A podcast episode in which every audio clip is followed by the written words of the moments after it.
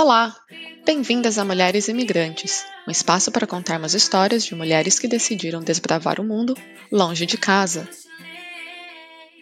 Olá, mulheres imigrantes! Eu sou Bárbara dos Santos, paulistana da Zona Leste e imigrante em Brisbane, Austrália, há 14 anos. Antes de começarmos esse episódio, preciso alertar para alguns possíveis gatilhos e caso esses temas sejam difíceis para você, é melhor não escutar e voltar apenas quando se sentir pronta. Além da nossa conversa usual com a convidada, contando sua jornada de morar fora do Brasil, iremos falar sobre machismo, assédio, abuso e violência doméstica, além de contar com relatos anônimos de algumas ouvintes. Caso queira escutar o começo da nossa conversa, entraremos nos tópicos gatilho no minuto 52 e a lupa cultural começa no minuto 86. A convidada deste episódio é natural de São Paulo, capital, apaixonada por leitura, séries e jantarzinho com os amigos, jornalista e social media content creator por profissão e adepta do faço o que eu digo, não faço o que eu faço nas horas vagas, o Ana Matos. Seja muito bem-vinda e, por favor, se apresente melhor às nossas ouvintes. Quem é a Ana na fila da redação? Amei! Essa frase sou muito eu, realmente. Vamos lá. Ah, eu tenho 27 anos, pronto para fazer 28. Já estou naquela época que a gente confunde a idade, já não sei se tinha 26, 27, não sei em que parte eu tô. Isso acontece, mas estou aqui no, no Brasil, já fez um ano, né, desde que eu voltei, um pouquinho mais de um ano, que eu voltei em março de 2020. Ah, que legal. dias antes da pandemia. é, mas é isso. Faço o que eu digo, não faço o que eu faço, porque eu sou ótima de dar conselhos, eu sou muito boa para falar e dar pitaco, mas eu sou péssima para seguir aquilo que eu acredito que seja bom. Então, vai entender, porque a gente é assim, né? Mas isso acontece. Eu também sou, não tem problema, não. Pois é, se a gente pudesse fazer dinheiro com esses conselhos que a gente dá, meu Deus do céu, hein? Menina, ia ser riquíssimo, eu tenho certeza. Eu tenho certeza. Mas aí também ninguém podia me seguir para saber se eu sou hipócrita ou não, se eu sei o que eu prego. Que aí ferrou, iam me desmascarar na hora. Tem que tomar cuidado. Bom, você voltou, mas o que foi que te fez sair então do Brasil em primeiro lugar? Vamos lá. É... Eu me formei em jornalismo, né? Eu me formei oficialmente em 2015, porque eu tinha uma DP para cumprir, mas eu já tinha saído da faculdade desde 2014, foi finalzinho mesmo. Desde que eu saí da faculdade, eu não consegui trabalho em canto nenhum na minha área. Não sei porquê, não, não sei dizer o que, se era meu currículo, se era eu, se era problema com a empresa, é, mas não consegui trabalho em canto nenhum, então fiquei um bom tempo trabalhando só com a minha mãe, que ela tem infantis, eu ficava lá, era o faz tudo com ela, ficava no caixa, ajudava em redes sociais e etc. E isso foi me desmotivando cada dia mais, principalmente que eu, eu saí de uma parte da faculdade que é o TCC, que foi meu ponto altíssimo lá dentro, e super animada, super, é, poxa, que bacana essa profissão, jornalismo, te amo e etc. Então, essas coisas foram me desmotivando. Então, eu pensei assim: ah, vou fazer um intercâmbio, vou sair do Brasil, vou fazer alguma coisa. E nesse meio tempo, nesse pensamento, assim, bem libriana que sou, eu fui ver como que era para fazer faculdade de medicina em Argentina. Oi. Eu fui ver como era para morar no México, cidade do México. Pesquisei absolutamente tudo.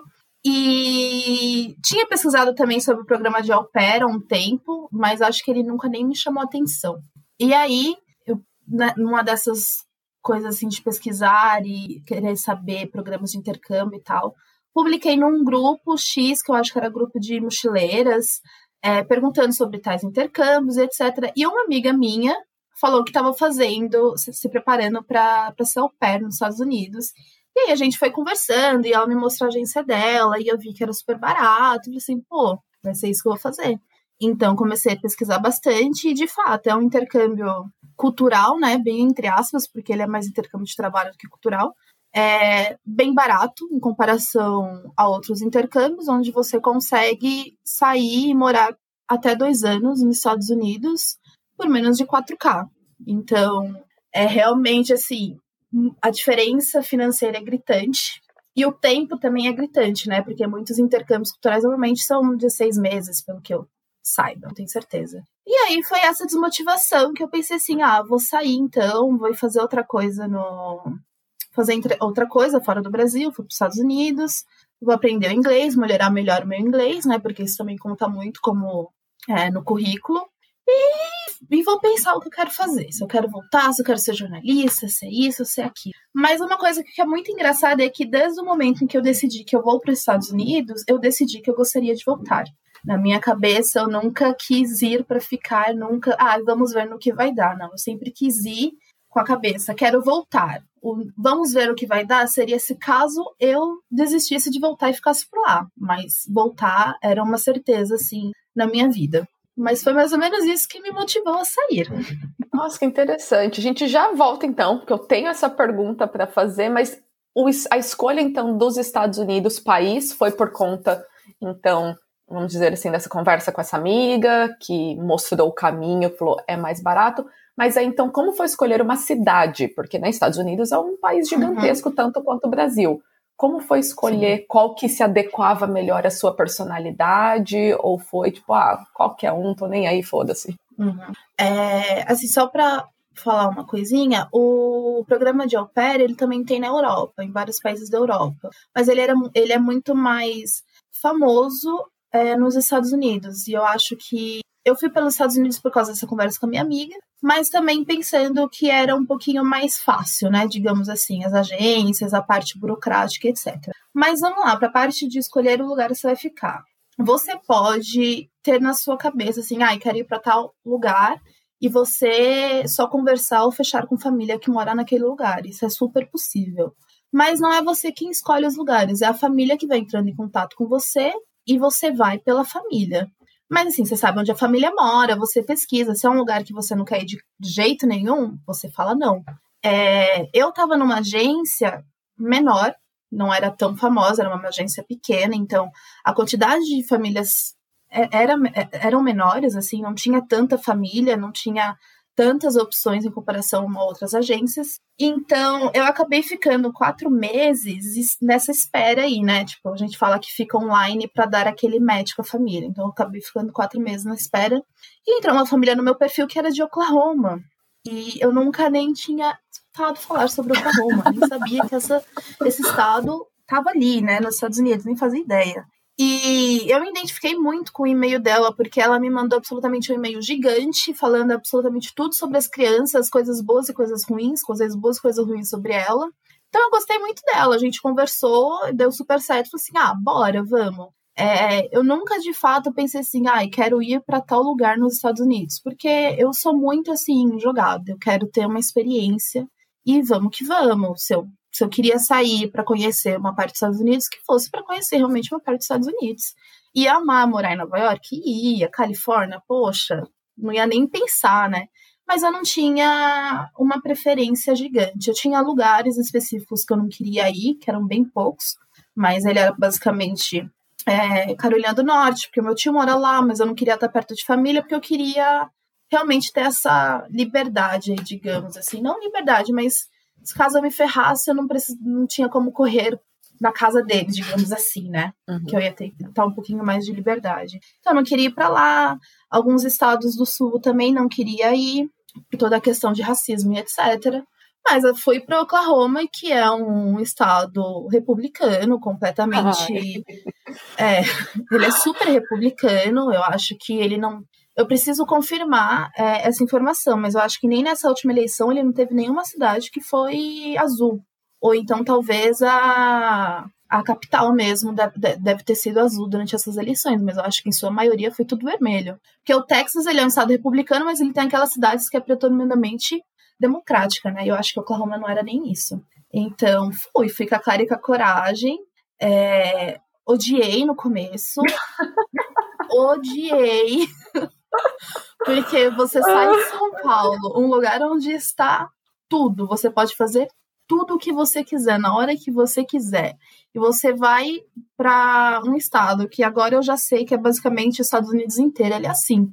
Ele. Alguns estados melhor, é, menor, é, alguns estados mais, outros não. Mas que fecha tudo às 11 horas da noite, onde você não tem uma assim, muita coisa para fazer, principalmente se você tá numa cidadezinha pequena, uma cidadezinha que não é tão turística. E Oklahoma era isso. Oklahoma, eu lembro de uma situação que eu e minha amiga, a gente falou assim: ai, vamos comer um, um jap, etc. Ai, bora. Ai, só terminei de trabalhar agora. E era perto das nove da noite. Aí, quando eu cheguei na casa dela pra gente ir pro restaurante, o restaurante já tinha fechado, porque já tava tarde. Então, são coisinhas assim, mas foi bem no começo mesmo que eu odiei. Eu falei assim, mano, isso aqui não é para mim, vou embora logo. Nem vou ficar mais um ano com a família, que eu podia escolher ficar um ano ou dois anos, né? Nem vou ficar mais um ano com a família, nem nada. Loucura isso, não tem nada para fazer aqui. Mas é só você achar amigos, você acha pessoas, você acha amigos, é isso. Os negócios, o lugar fica maravilhoso. Eu sou apaixonada por Oklahoma hoje em dia. Se eu pudesse, se eu tivesse a, a condição financeira de ir a cada três meses e ficar lá uma semaninha, que seja, é, com os meus amigos, ou curtindo aquela calmaria que é aquela cidade, sem trânsito, sem buzina. Ai, maravilhoso! Eu iria, mas no começo foi bem complicado. E como que você criou amizades por lá? Porque, por exemplo, é, o pessoal que vem para a Austrália no visto de estudante, a principal fonte de amizades acaba sendo a escola, que você cria né, esses grupinhos e, e faz isso. Mas quando você tem um visto já de trabalho, que, e principalmente no seu caso, você está trabalhando com uma família, né? O, o, seu ambiente de trabalho não é um escritório que tem um monte de gente, não é uma loja que tem um monte de gente. Como é que se uhum. cria amigos, então? A comunidade ao é bem gigante, viu? Para qualquer lugar que você for nos Estados Unidos, você consegue achar alguém que é au pair e que mora lá, independente da sua nacionalidade ou não. Oklahoma é, tem poucos au pairs, porque realmente não é o foco de nenhuma au pair. Ninguém quer ir para Oklahoma. Eu acho que pouquíssimas pessoas conhecem Oklahoma. É, e não tinha nenhuma au pair que era brasileira que morasse é, nos meus arredores, assim, na minha cidade, que é Edmond, e eu morava bem perto da capital. Nenhuma dessas duas tinha uma, é, uma au pair brasileira. Então, eu acabei ficando sozinha por um tempo, mas a minha agência, é, ela tinha uma outra au pair lá, que era da África do, África do Sul, e a gente acabou fazendo uma amizade, mas como foi bem no comecinho do meu intercâmbio, eu fiquei um pouco assustada, porque ela falou assim, ai, não, vamos se ver, isso depois de um mês, ela era maravilhosa, um amor de pessoa, adoro ela, é, me levou para conhecer o grupo de amigos delas que não era não eram au pairs, eles eram de várias nacionalidades, ou trabalhava lá, ou estava estudando, enfim. Mas nem todos também eram ah, americanos, eram franceses ou indianos, etc. E assim, bah, é, o pessoal ele conversava comigo, eu só ficava, ah, yes, Yeah, yeah. Eu não conseguia entender, eu não conseguia falar, eu estava mortificada, eu estava horrível. É, a minha graduação em Friends e How, How I Met Your Mother, Grey's Anatomy, não funcionou para nada, nada. Eu não conseguia falar nem o Hey Bro, nada. Foi assim, horrível, horrível. E nesse primeiro. E foi assim, primeiro encontro foi ótimo em questão de, de pessoas. Eram pessoas super legais que gostavam, assim, de beber, de zoar, de sair, etc. E era quem eu era naquela época. Eu gostava muito de sair, de beber, de nem só de beber e encher a cara, mas assim, tipo, de sair mesmo, de fazer as coisas, de ir num parque, de ir na casa de um amigo, de assistir filme, essas coisas. Eu gosto de sair, eu gostava de sair. E eles eram super animados, super, eu percebi isso, mas eu fiquei muito nervosa e com muito medo, e assim, muito receosa de tipo, nossa, não tô falando nada com nada. E, e aí eu meio que dei uma distanciada, vez em nunca eu, eu, eu ia para algum lugar que eles iam, mas também não, não se tornaram meus amigos naquele momento. Mas apareceu uma au pair que era da Argentina, que ela me mandou uma mensagem no Facebook, porque ela viu que eu tinha mandado, é, publicado num grupo de au pairs de Oklahoma, se tinha alguém lá e tal. E ela me mandou uma mensagem no Facebook falando que estava indo para lá, que queria me conhecer e etc. Mas a gente não conseguiu se conhecer por um mês, porque foi um mês que eu viajei duas vezes no final de semana, então dois finais de semana é, diferente, e num outro ela viajou, então foi difícil. Mas nessa mesma época, uma au pair brasileira que mandou uma mensagem num grupo de au pairs brasileiros mesmo, geral, que é, não era de uma cidade específica, perguntando se tinha alguém que morava em Oklahoma City. E aí a minha amiga, a Priscila, que é do começo, que me apresentou o programa, ela me marcou e a gente conversou, ela falou assim, ah, eu tô chegando tal dia. Eu falei, ah, então vamos se ver. E aí, quando ela chegou, a gente marcou esse encontrinho com essa menina ao pé argentina, a brasileira, que é a Estela, e uma outra que era. Aí eu saí com ela uma vez, mas eu não lembro de onde ela era agora. Então foi assim que a gente foi começando a, a criar amizade. É... E aí, voltando para aquele grupinho de amigos primeiro, um desse pessoal, ele, ele morava em Norman, que é na mesma cidade que essa minha amiga argentina morava.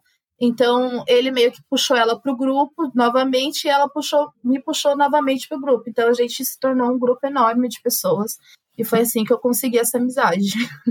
Então, o inglês você acha que era uma barreira para você, então, no começo? Igual você brincou, né? A sua graduação de Friends não serviu para porcaria nenhuma, né? Não Porque, serviu pra nada. bom, serve pra gente entender o que os americanos falam, mas é só isso. A gente não, não é exposto para quem faz curso né, de inglês no Brasil, Uhum.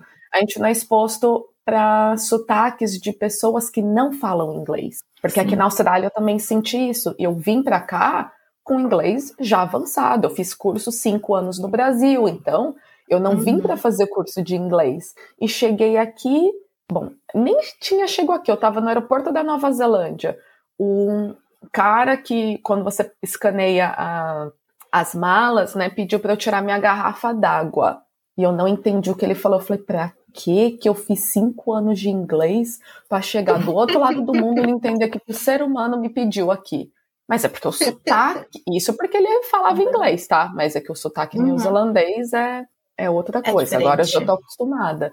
Mas aí você chega aqui, você lida com indianos, com chineses, com brasileiros, porque a gente tem o contato um pouquinho com os brasileiros da nossa Tem. classe, né, de, de aprender inglês, a gente tem um pouquinho, mas a gente não tem aquela experiência, né, do brasileiro falando Uhum. português.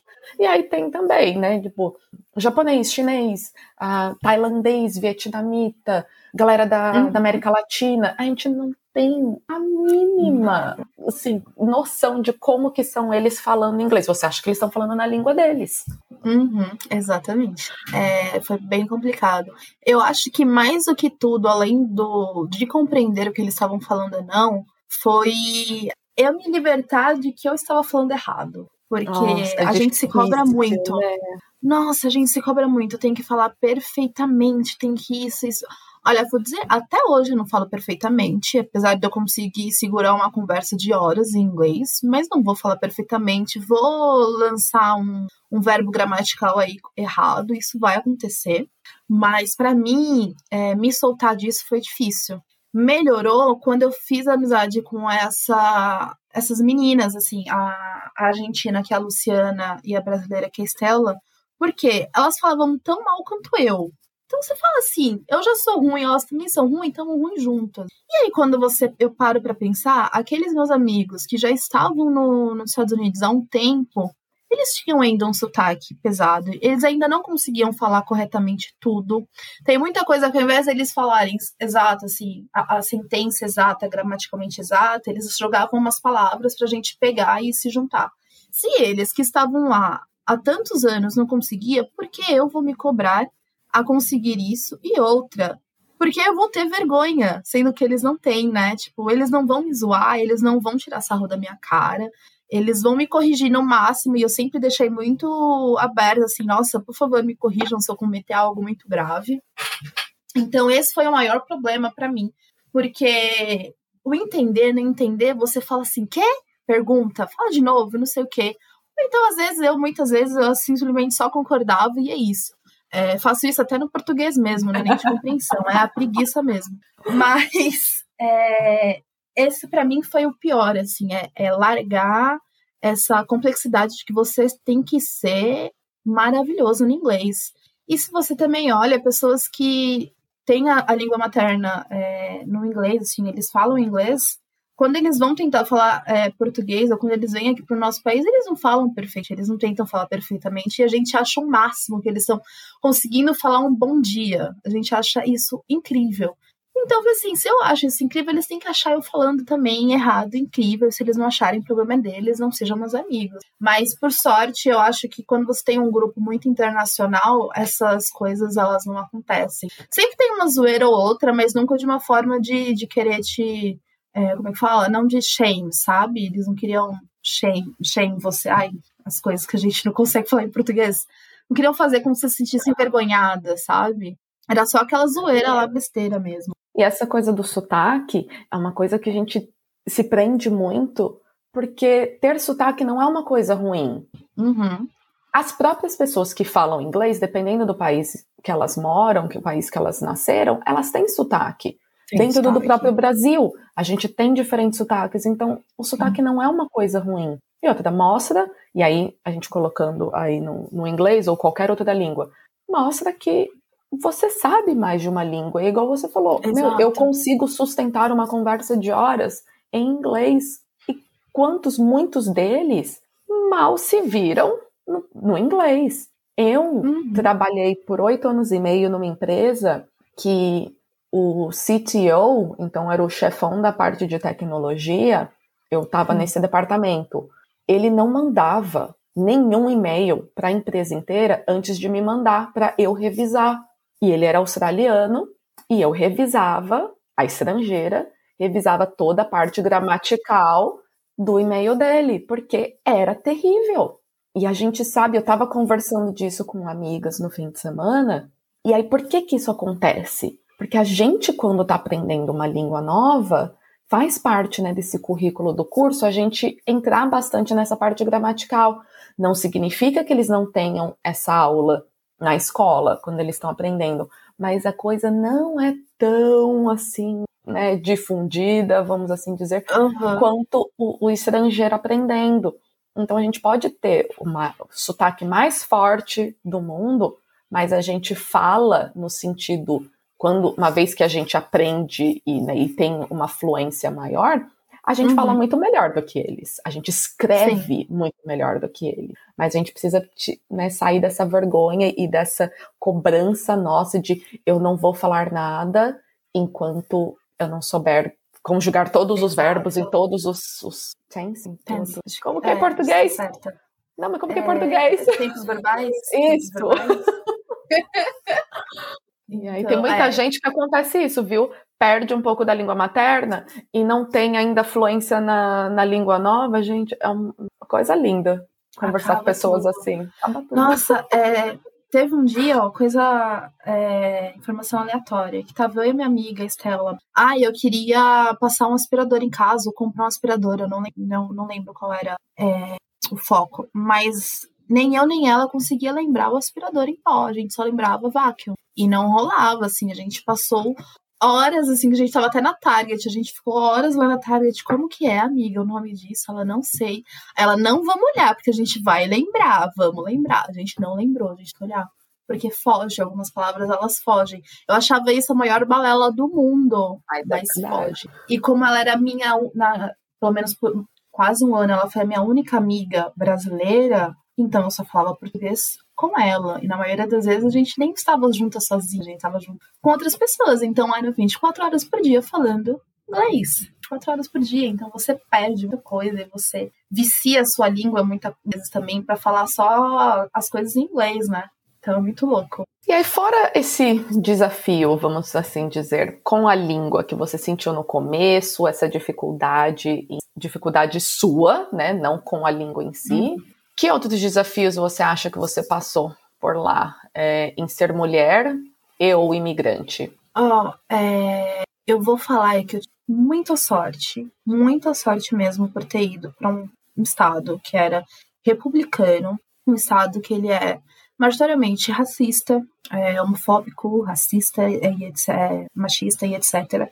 E eu não passei nada muito assim que foi. Quer dizer, na, na verdade eu não passei nada de outras pessoas. Foi super tranquilo a questão de ser imigrante nesse estado em si. É uma coisa que eu lembro, assim, que é algo que me deixou muito desconfortável, mas até hoje não consigo separar se isso tem a ver com o fato deles serem americanos, porque americano é uma ignorância em pessoas, assim, desculpa gente, desculpa generalizar, mas eles são, porque a gente tem aquela coisa muito mais de, pô, você vai na casa de um brasileiro, você é, muitas vezes você é recebida com tudo na mesa, assim, sabe? E americano, ele não tá nem aí pra você. Isso é uma coisa cultural e tá tudo bem. Mas então até hoje eu não consegui separar se isso era sobre essa pessoa ser americana ou porque era eu. É, foi num é, Thanksgiving Day que eu fui na casa dos parentes da minha host mom, que é a, a mãe da família. E a gente foi jantar na casa dela e foi uma coisa assim, bah, foi muito esquisito, porque eu cheguei e só duas pessoas falaram oi para mim. Assim, tipo, foi oi, não sei o quê. Tipo, a minha host, ela sempre me apresentava, mas ela também era, tipo, ela não era aquela pessoa que parava e explicava. Acho que ela não entendia que eu não era de lá. Ela não entendia que eu não sabia tudo. Ela achava que ah, era só me jogar ali nos leões que eu ia saber lidar com as coisas. Então, ela não tinha essa sensibilidade, mas isso era uma coisa dela, não era por maldade. Era, ela era incrível. É, então ela não ficava igual a gente fica. Oi, essa aqui é tal pessoa de tal tal lugar. Oi, vem conhecer essa tal pessoa e não sei o quê.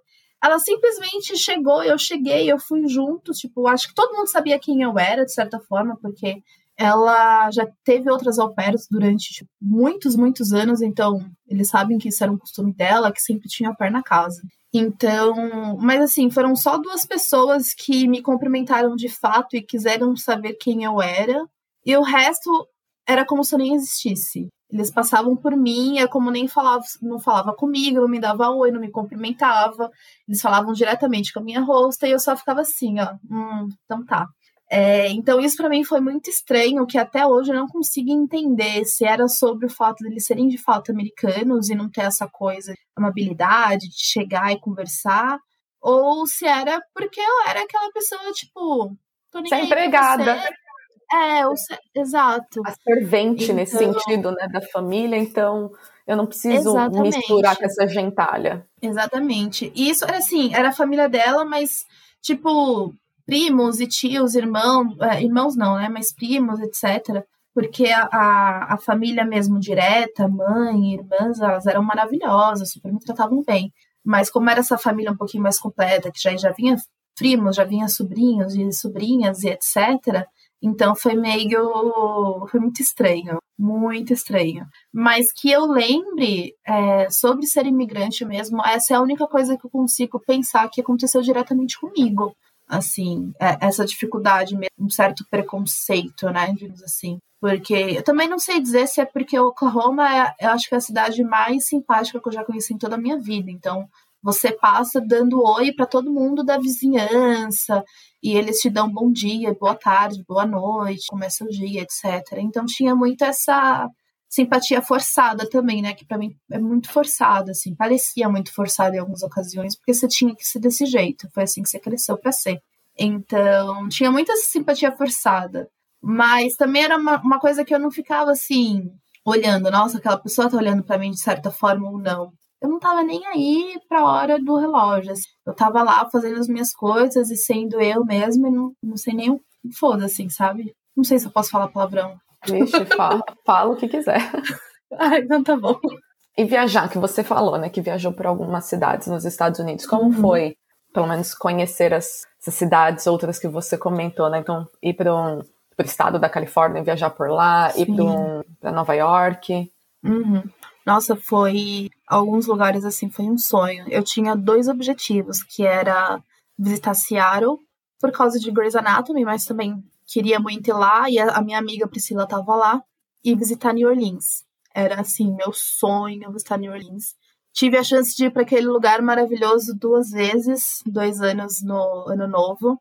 É, eu tinha aquele sonho bem louco, assim, de que era sentar num bar, escutar jazz e pedir um bourbon. Como é que chama? Aquele é, bourbon. Eu nem gosto de uísque, mas eu queria muito fazer isso. Mas a primeira vez que eu fui para New Orleans, a gente não teve esse tempo de fato de, de sentar e escutar um barzinho por muito tempo. A gente foi uma vez só num barzinho, bem no nosso finzinho da viagem, ficou lá por uns 20 minutos. Foi assim, sonho, porque foi incrível é, a bandinha de jazz tocando e toda. Era uma coisa bem filme mesmo, assim, né? Que você, quando você vê filmes que passam em Orleans, era bem nessa pegada mesmo. E na segunda vez que a gente foi, é, eu tava com uma turma que era muito mais hardcore do que a minha primeira. Então, eles queriam muito mais beber, encher a cara e sair do que ficar curtindo, né? Então, eu fiz isso porque, tamo lá, a gente vai. Mas aí eu fiz uma outra coisa lá em New Orleans que era algo que eu tinha muita vontade, que é de visitar, até esqueci como é que eles chamam em inglês, mas de visitar as fazendas, que eram as fazendas de, de senhorio, né? Que fala, que conta toda a história da, da escravidão, e tem as casas dos senhores, as casas dos escravos. E lá em New Orleans tem vários desse, dessas fazendas. Eu esqueci mesmo como que eles chamam em inglês, o nome agora. É, tem várias dessas fazendas e muitas delas você pode fazer um tour que eles te contam toda uma história. Então, a gente teve a chance de fazer isso, que era algo que eu queria muito e foi assim incrível. Mas New Orleans para mim é tem um pedaço no meu coração por toda a história, assim, a história histórica deles mesmo, história histórica ótima, né? Mas a jornalista toda... aí, hein? maravilha, maravilha. Nota zero. Mas por toda a história mesmo de, de escravidão e de como é, os escravos eles realmente acharam uma uma cultura ali, né? Eles criaram toda uma cultura em volta daquilo. É, a gente fez vários tours, a gente fez um tour de voodoo também, que contava essa história de como o voodoo apareceu lá. E. Ai, o cachorro tá. Desculpa. E era muito bacana de como ela, a, a pessoa que contou a história, ela falava que é algo que a gente já sabe, né? Mas isso acontecia de fato de que as pessoas, os negros, eles não podiam, podiam de fato é, ter a religião deles, acreditar naquilo que eles acreditavam. Então eles criaram, não criaram uma nova religião, mas eles criavam nomes que eram parecidos com os nomes de santos católicos, nomes de santos disso, para eles poderem falar de, de forma aberta, né, para todo mundo escutar e não ser. É... Ai, meu Deus, esse cachorro é infeliz. Desculpa, gente, eu amo cachorro, mas esse é complicado. E, enfim, aí tem é, muito essa parte histórica da, de New Orleans que eu amava, amei, inclusive gostaria muito de voltar lá e ficar mais uma semana sozinha mesmo, só fazendo umas partes bem mais culturais. Mas fora isso, eu tive, eu fui para São Francisco, fui para Los Angeles, fui para algumas partezinhas lá da Califórnia, amei, amei, muito bom. É, fui para Las Vegas, fiz uma road trip que foi de Nashville para New Orleans, foi a minha primeira viagem para New Orleans. Nashville é incrível, era uma cidade que eu não botava fé e me apaixonei. Ela é muito country, muito animada. Sim, eu não sou fã de country, mas eu sou aquela pessoa que onde eu tô eu me divirto, eu acho alguma coisa para me divertir. E tinha uns barzinhos muito pequenininho, com bandinha, super lotado, todo mundo dançando e etc. Era uma, era uma cidade bem musical. É, realmente, né? A gente, é, a gente conhece Nashville como uma cidade musical, cidade da música, ela realmente é isso. Então foi muito bom. É, Nova York eu já conhecia, mas também fui para lá. Eu fiz uma viagem sozinha que eu amei, que eu passei por Filadélfia, Nova York, Boston, Washington DC, e aí depois eu desci de carro para Carolina do Norte para visitar meu, meu tio. Amei essa viagem, gastei horrores de hospedagem, porque eu tava sozinha, meus dólares sofreram pra caramba. Mas eu amo viajar sozinha, porque quando eu viajo, eu tenho não hora cronometrada, mas tudo que eu quero ver, eu tenho que ver. Não que eu tenho que ver, né? Eu sempre posso ver outras coisas, outras pessoas, mas as pessoas normalmente elas se atrasam para fazer as coisas, e isso me irrita. Ou elas não querem acordar cedo para fazer alguma coisa que você tem que ir cedo, ou quer sair de casa três horas da tarde, isso me irrita um pouco. Então eu gosto de estar sozinha porque eu posso acordar 8 horas da manhã para fazer tudo que eu programei para fazer naquele dia. Ou se eu quiser acordar duas horas da tarde, eu coloquei outras coisas em outros dias. Então foi bom porque eu consegui fazer absolutamente tudo que eu programei e no meu horário também, né, do jeito que eu quisesse, eu podia sentar e curtir a pracinha, enfim. Mas viajei por esses lugares, não lembro se fui para alguns outros. É, fui para New, Mex New México, que New México, né, que eu esquiei com a minha família, eles que pagaram para mim, igual uma chonga, mas foi maravilhoso. Lindo lugar, maravilhoso, mas não me dei bem no, no esqui foi horrível. Mas foi ótimo, foi ótimo dessa oportunidade de viajar. E eu até que viajei, entre aspas, bem entre aspas, viajei pouco, porque qualquer pouco? voo saindo de. É, então, por isso que é bem entre aspas, mas eu te explico. É porque qualquer voo saindo de Oklahoma é incrivelmente caro em comparação a outros lugares. E Oklahoma não tem estados pertos, assim. É, não é como se fosse em Nova York que você consegue visitar, igual essa, é, é, esse rolê que eu fiz de Filadélfia para Washington DC, etc.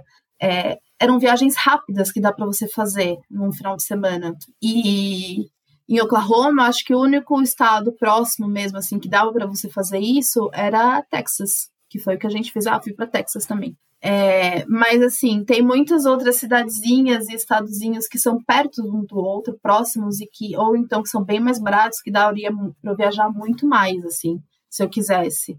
Mas saindo de Oklahoma, os voos eram bem caros, então não compensava você pagar 300 dólares para passar um final de semana cortado, assim, né? Que era sair sexta-noite e voltar domingo de tarde, digamos. Então ficava um pouco inviável. Mas aproveitei super, assim. Me enchi de dívidas também, tive que ir pagando enquanto eu já estava aqui no Brasil. É... Mas foi super aproveitado, eu amei. Puta experiência. E voltando então ao tópico do sempre quis voltar para o Brasil, que... de onde surgiu essa certeza? Porque é até engraçado que eu coloquei nos stories. Uh, é Bom, teve o post né, do 1 de abril que foi sobre uhum. os mitos da imigração e ainda perguntei nos stories né, quais outros que a galera já tinha escutado.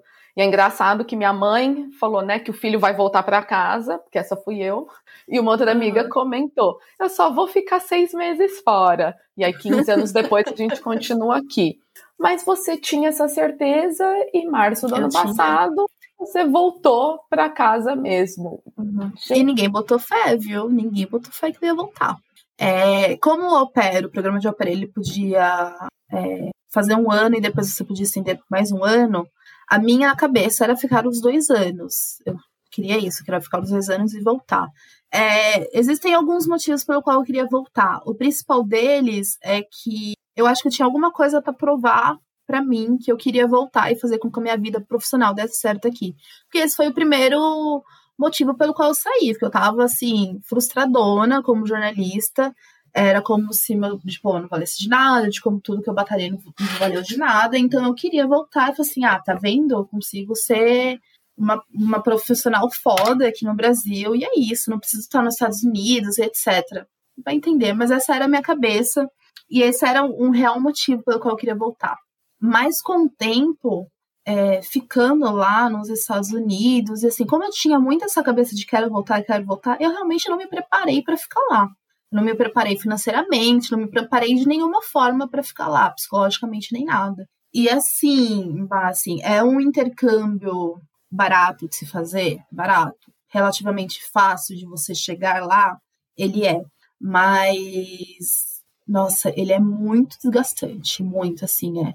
Se um conselho eu posso dar para vocês, não morem com chefes nunca na vida de vocês, assim, por mais maravilhosos que os chefes sejam, não é, não é bom, não é legal, não é gostoso. Então, assim, eu cuidava de três crianças, duas eram adolescentes, que eu era basicamente o Uber dela, eu só ia para cima e para baixo, tudo bem. Mas o meu menino mais novo, ele tinha TDAH, então era completamente difícil de lidar muito, assim. Eu sou uma pessoa extremamente paciente, ele conseguiu esgotar minha paciência em menos de três meses, assim, de ser exaustivo mesmo, deu basicamente odiá-lo, assim, não te, não, não te amo, você é criança, eu não tô nem aí, você é chato pra caramba.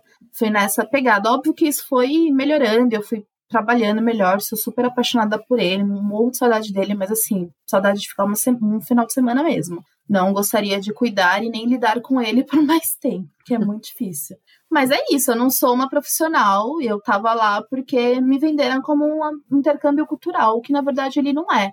Ele é um intercâmbio de trabalho, onde você tem que trabalhar pra caramba para ganhar bem pouco em relação ao tanto que você trabalha. É, já tem dados, não dados, né, mas assim, conta sobre isso, de que assim, é muito mais barato, mesmo que você pague agência, mesmo que você pague voo, é mil vezes mais barato você ter uma au pair do que você ter uma babá para trabalhar o tanto que a au pair trabalha. Então, é exatamente por isso, é a mão de obra barata. É, a minha família, tanto as crianças como mãe e pai, eles eram pessoas incríveis, assim, incríveis, incríveis. Tem um A para falar deles de, de índole mesmo, de caráter. Só tinha algumas personalidades que às vezes não batia, às vezes tinha uma encrenquinha ou outra, mas nada demais. São pessoas humanas, tem isso. Ninguém é perfeito. Mas aí, com o tempo, isso foi me desgastando muito. E eu chegou uma hora que para mim é, eu tava sentindo assim uma falta desesperada, assim, tava desesperador é, a falta que eu sentia da minha cultura.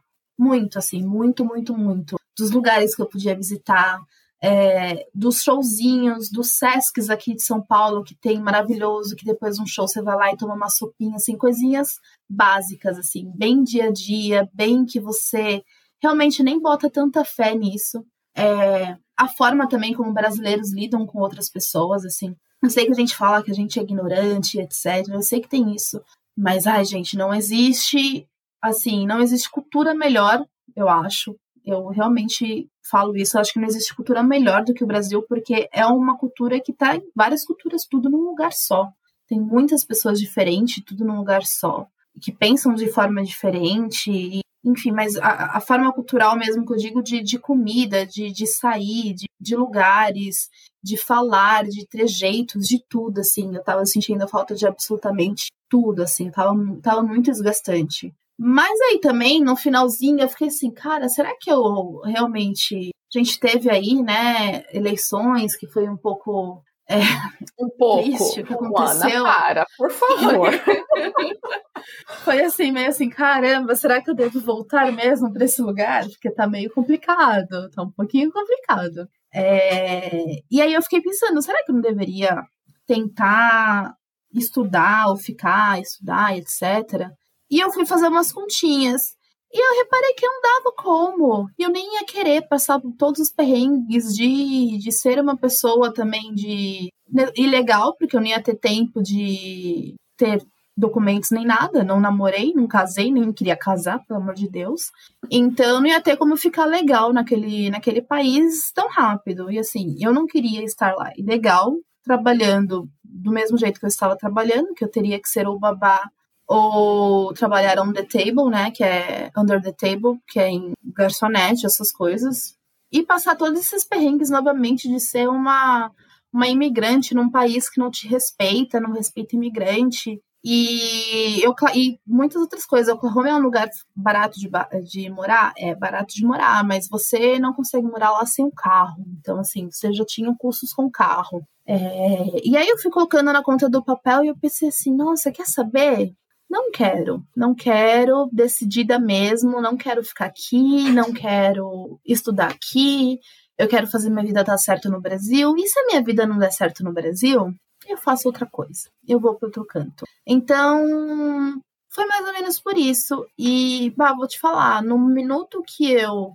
Eu até brinco foi no minuto que eu pisei no, no aeroporto de Orlando, porque lá foi a minha parada, né? Onde só tinha brasileiro. Foi ali, né? Foi lá, falei assim, poxa, tô em casa. Mas assim, no minuto que eu coloquei os pés no aeroporto aqui em São Paulo, foi alívio, assim, instantâneo, instantâneo. É, apesar da pandemia, estou trancada dentro de casa por um ano, mais de um ano, assim. É, deu uma flexibilidade, assim, a gente conseguiu fazer, ver outras coisas, outras pessoas, mas ainda assim estou trancada dentro de casa, não consegui ver nem todos os meus amigos. É, então, eu não me arrependo por um segundo. Um segundo, assim, nada do que eu passei aqui durante essa pandemia é, me fez repensar: será que eu teria que estar? Tá, será que eu deveria estar nos Estados Unidos? Será que eu deveria ter feito a minha vida valer a pena lá?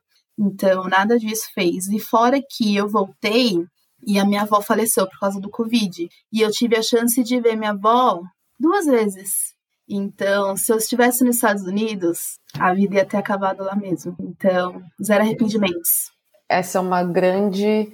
Eu não tenho nem adjetivo, né? Mas é uma, é uma sombra na vida uhum. de imigrante. Dessas porque a única certeza que a gente tem na vida é que nós vamos morrer e que os nossos vão morrer. Sim. A gente nunca sabe quando e pior ainda, né, durante essa pandemia que muitas pessoas estão morrendo prematuramente, né, nesse sentido. E sozinhas, que... o que eu acho que é muito pesado, sem ninguém do lado, então.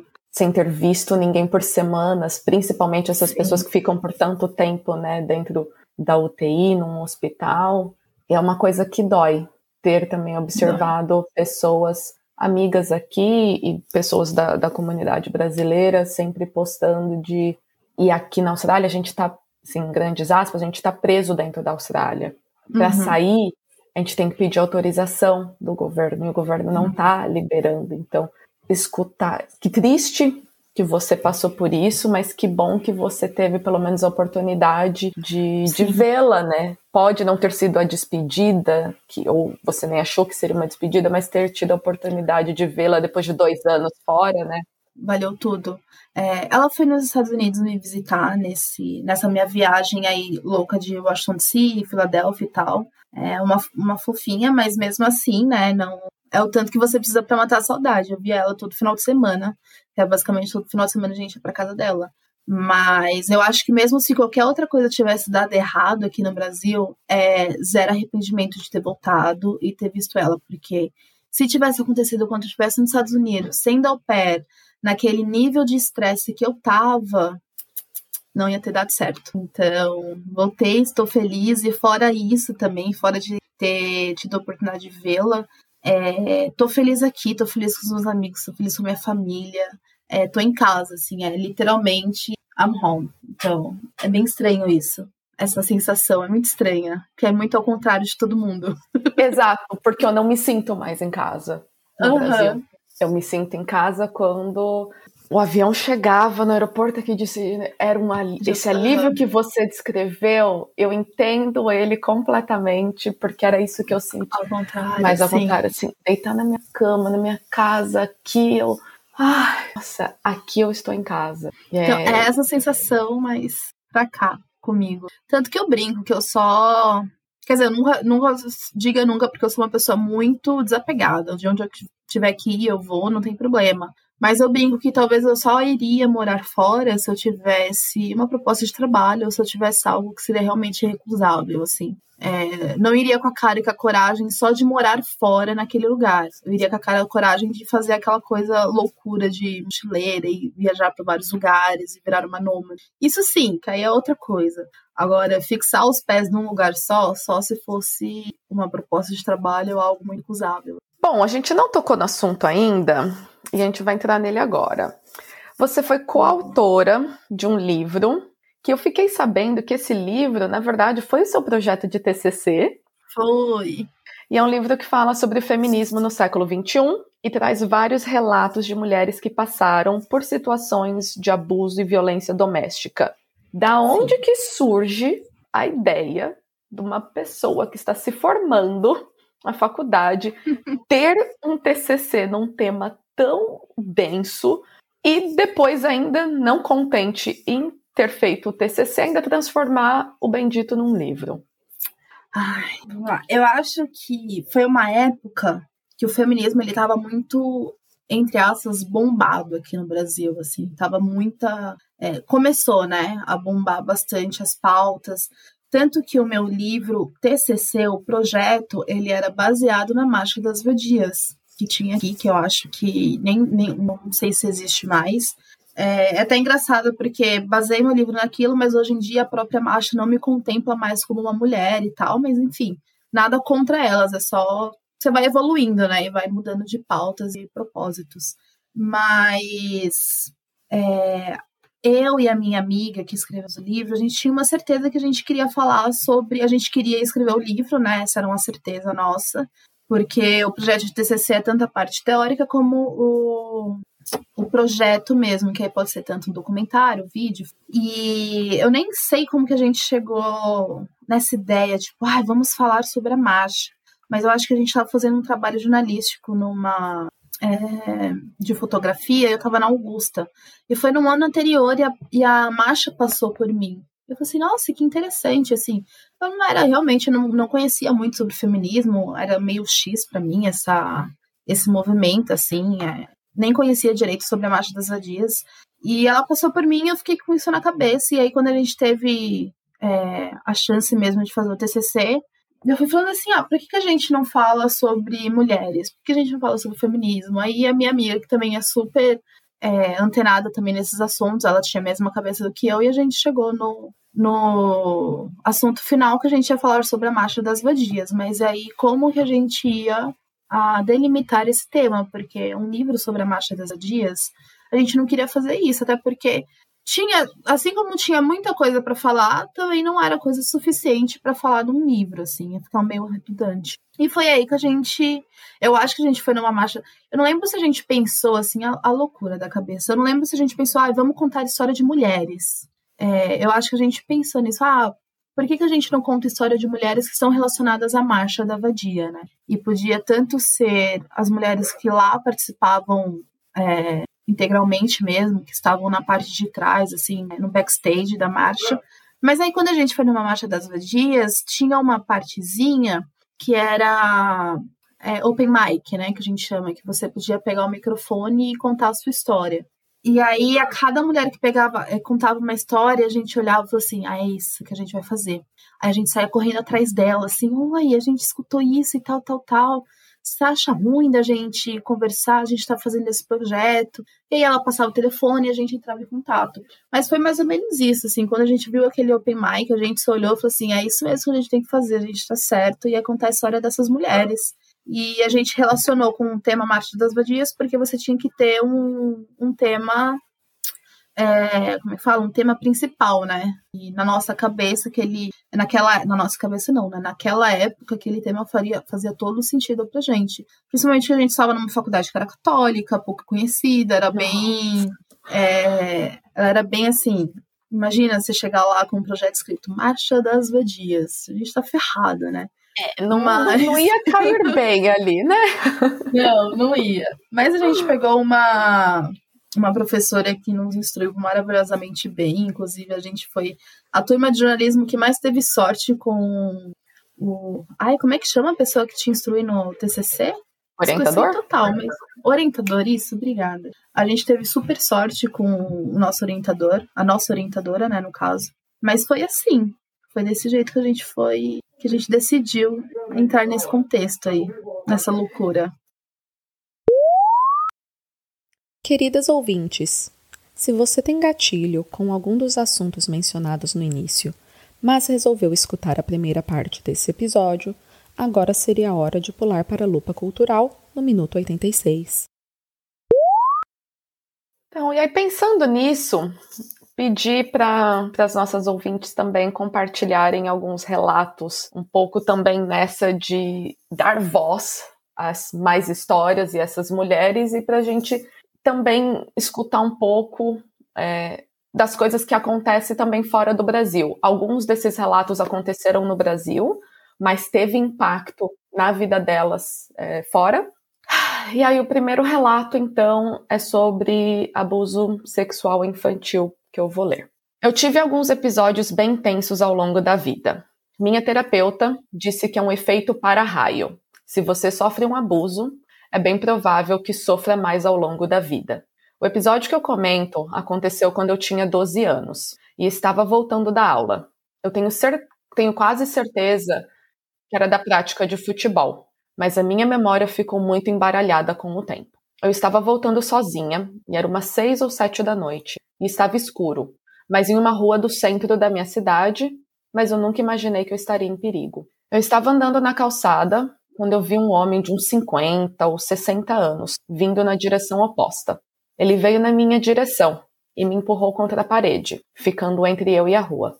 Com um braço, ele me segurou contra a parede e enfiou a outra mão na minha calça, por dentro da calcinha. Eu fiquei sem reação por alguns segundos, mas consegui fugir. E na mesma hora apareceram os rapazes de uma república que viram tudo. No que eu consegui fugir, meu uniforme rasgou e um dos rapazes me emprestou uma bermuda para eu voltar para casa. Nunca contei para os meus pais, só na terapia mesmo. E foi só na terapia que eu entendi que o que ele fez comigo foi um estupro. E parei de dizer: tem gente que sofre violência muito pior. Dizem que o trauma mora no corpo, e eu sinto isso. Durante toda a minha gravidez, eu tive crise de pânico antes das consultas. Meu parto foi muito traumático por causa dos exames de toque. Quis compartilhar porque muita gente que sofre com isso, mas tem medo ou vergonha de falar. Minha terapeuta me ensinou que quando alguém conta sobre o abuso que sofreu, a melhor coisa que a gente pode dizer é: Eu vejo você e eu acredito em você. Acreditar salva vidas. E essa foi a minha experiência. Eu não contei para muitas pessoas, mas as que eu contei acreditaram em mim. E isso salvou a minha vida. Nossa, que horrível. É uma coisa que para mim, é, eu entendi muito rápido, assim. Talvez porque eu nunca tenha passado é, experiências tão traumáticas assim, ou algo tão que realmente marcou assim minha vida e me marcou de uma forma. Mas passei por umas violências pequenas, né, que a gente chama daquelas coisas cantadas no meio da rua que são puta violência. É, ou da pessoa numa balada chegar e apertar sua bunda do nada e sair, fugir. É, são coisinhas que, para mim, pessoalmente, não foram traumáticas. Mas, e talvez por isso que eu tenha entendido que qualquer violência é violência. Ela não importa a, a magnitude dela. Acho que depende muito de como aquela violência vai reagir com você. Então, tem pessoas que têm um pânico extremo de sair na rua e receber cantada, porque aquilo é uma violência, aquilo é desconfortável, aquilo é ruim. E tem pessoas que não, tem pessoas que só não gostam e, e seguem a vida. Mas é uma coisa que eu acho que todas as mulheres, principalmente, mas assim, sociedade no geral, mas principalmente as mulheres, elas precisam entender que qualquer violência que você sofre, seja ela desde uma cantada até algo muito mais grave, como uma, um estupro mesmo, ela é uma violência. E você tem todo o direito é, de se sentir mal por aquilo, e você tem todo o direito de reclamar, de falar sobre, é, e você tem todo o direito de entender que você não tinha que estar passando por aquilo, independente o quão mínimo seja. É, a pessoa ela ir invadir um espaço pessoal seu não deveria acontecer, nunca, em hipótese alguma. Eu acho que muitas de nós a gente não entende isso. E é por isso que a gente é, demora tanto para falar. Porque a gente se culpa, porque a culpa é uhum. é nossa. Então, esse relato, isso, sim, 12 anos é uma idade que você entende um pouco mais das coisas? Sim, mas não é uma idade que você deveria se responsabilizar por atos e e principalmente de violência, a culpa nunca é da pessoa que sofre a violência. Exato. Eu já sofri esses assédios na rua, é, eu corro, e onde eu moro e onde eu morava antes também é calor bastante no verão, eu corro de shortinho e top porque é o mínimo de roupa possível que eu consigo para suportar a temperatura. E de né, buzinadas, cantadas, o sentimento de invasão que você sente é uma coisa muito desconfortável. E aí te leva a questionar: ah, acho que da próxima vez eu não vou correr por esse lugar, ou eu não vou usar essa roupa, ou eu não vou fazer uhum. isso ou aquilo que a gente acha, né, nossa cabeça, e aí que é um pensamento da sociedade, Sim. eu não vou fazer aquela coisa que eu acho que foi o que causou, o que levou aquela, né, aquela violência a acontecer. Então, um próximo relato que eu não vou ler, que eu, foi me dito ao telefone, mas aqui a história é também sobre abuso, e aí mostra como essa coisa da idade e a gente, né, que a sociedade fala, ah, porque a gente provocou e a culpa é nossa, não tem nada a ver. Que foi um hum. relato de uma mulher que me contou que ela sofreu abuso assim, aos 5 anos de idade, não entrou em detalhes do, do abuso, eu também não perguntei, mas ela esqueceu do abuso. Foi uma experiência tão traumática aos cinco anos de idade uhum. que ela se esqueceu.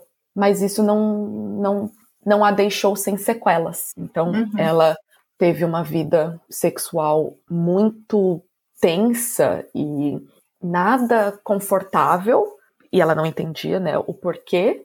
Na verdade, nem sabia que tinha algo Sim. assim exatamente tinha de errado, um porquê, né? mas não, não curtia muito né, aquele rolê inteiro, até que ela conheceu o, o atual marido, ali na faixa dos 20 alguma coisa anos, que foi ali que ela, nossa, o sexo maravilhoso que todo mundo fala, nossa, é isso. Então, uhum. até os 20 e poucos anos de idade, ela não sabia o que, que era isso, por conta desse trauma. E ela só foi relembrar o que foi esse trauma recentemente, numa situação de carinho do marido, foi um gatilho para ela uhum. relembrar.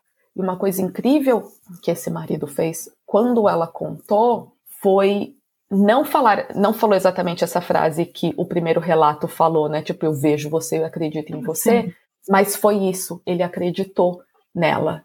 E, e isso faz muita diferença, porque quando ela foi contar para a mãe, a primeira pergunta, ainda mais porque ela falou a idade, meu, imagina você ali quase com 30 anos falar, nossa, aconteceu uma coisa comigo quando eu tinha 5 anos de idade. Qual que vai ser a primeira reação?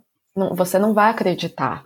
Então, né, olha só, 25 anos depois, você relembrar de algo, mas que teve esse impacto durante a vida inteira, que ela não sabia, né, o porquê. E quantas de nós também não acaba sofrendo, né? Você falou, ah, eu nunca sofri nada. Eu também não. E eu espero mesmo que a gente nunca tenha sofrido. Não quero, é, realmente. Ou, não, sabe? Não e não que seja algo que seja o nosso cérebro nos protegendo.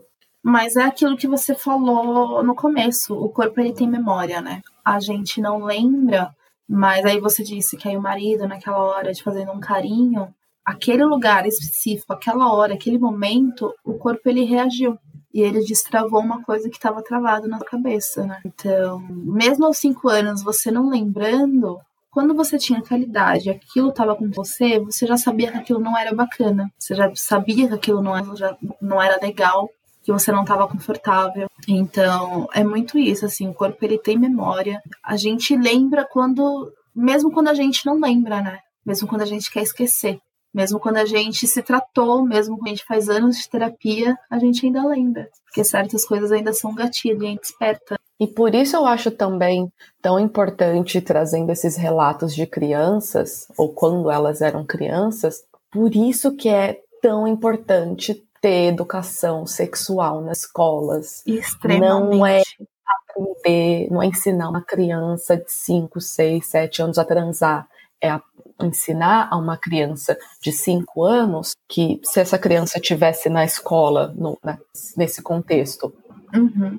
ela falar de alguma maneira na escola e saber identificar, olha, o, a pessoa X, X pessoa, uhum. nessa minha parte do corpo e dar nome às partes do corpo, os nomes que são, não é Sim. dar o nome é, eu escuto muito um, um podcast, né, que é o Cal... é, que é o podcast Calcinha Larga, que elas falam isso. Que ah, quando eu era criança, toda a parte lá embaixo chamava florzinha. Só que tudo uhum. era tipo umbigo, a coxa. E aí você fala, ah, aquela pessoa X encostou na minha coxa, tipo, encostou na minha florzinha. Mas peraí, a florzinha não vai encostar. Problema, né? Mas se foi no umbigo, não tô falando que pode encostar no umbigo da criança, gente, mas assim, só para a gente entrar em contexto que às vezes foi porque tinha um bichinho no umbigo da criança e foi e tirou, e não teve, Sim. não é uma coisa que né, tinha nada demais. Mas a gente não dar nome é, às partes do corpo também, quando a gente faz isso, nos ajuda a entender melhor. O... Totalmente, totalmente. E falar para aquela criança que, olha, não estava certo ele encostar ali. Uhum. E fora a educação sexual nas escolas, que eu sou 150% a favor disso ter, é, é também você ter uma liberdade dentro de casa, né? Os pais eles precisam entender que você precisa conversar sobre sexo, você precisa conversar sobre essas coisas, você precisa mostrar para sua filha é, o que é um pênis, o que é isso, o que é uma vagina, o que é uma bunda, o que é um peito, óbvio, de uma forma que uma criança precisa entender na linguagem infantil, sempre colocando os nomes exatos, mas tem como você explicar o que é uma vagina de uma forma que ela vai entender naquele contexto, naquela linguagem infantil dela.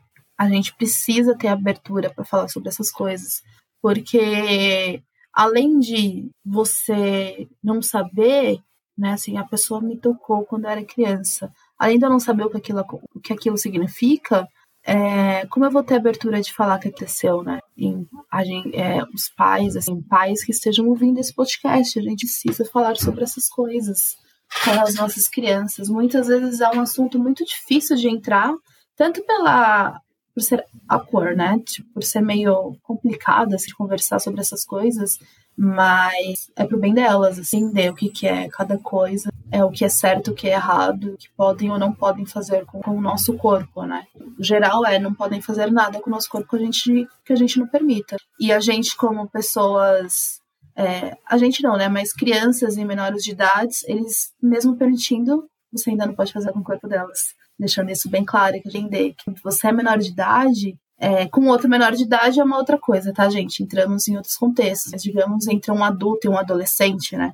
É, mesmo você permitindo, isso não é muito aceitável, isso não é muito bacana. É, então é sempre bom você ter essa abertura de conversar com seus pais, com sua, sua mãe e seu pai, pra, enfim, né, pra saber o que está acontecendo. E dentro da própria escola também, porque infelizmente muitos abusos acontecem dentro de casa. Dentro de casa, uhum, exatamente. Por isso que a escola também se faz tão necessária na vida de uma criança. Tanto que para muitas crianças que passam por vários abusos, tanto é, sexual como física também dentro de casa, e que vão recorrer na escola, com os professores, com superiores, né? Então, isso é muito importante. E mais importante ainda é que a primeira reação que você tenha seja de acreditar na criança. Uhum. Você pode questionar no sentido de fazer perguntas e querer entender melhor, mas mas não duvidar.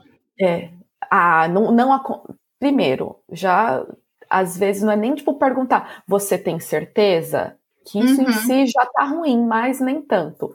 Mas você fa falar uma frase tipo assim, não aconteceu. Peraí, mas você tava lá? Como que você Como pode você falar pra, isso para criança? Então, se você quer indagar e questionar para entender melhor, faça.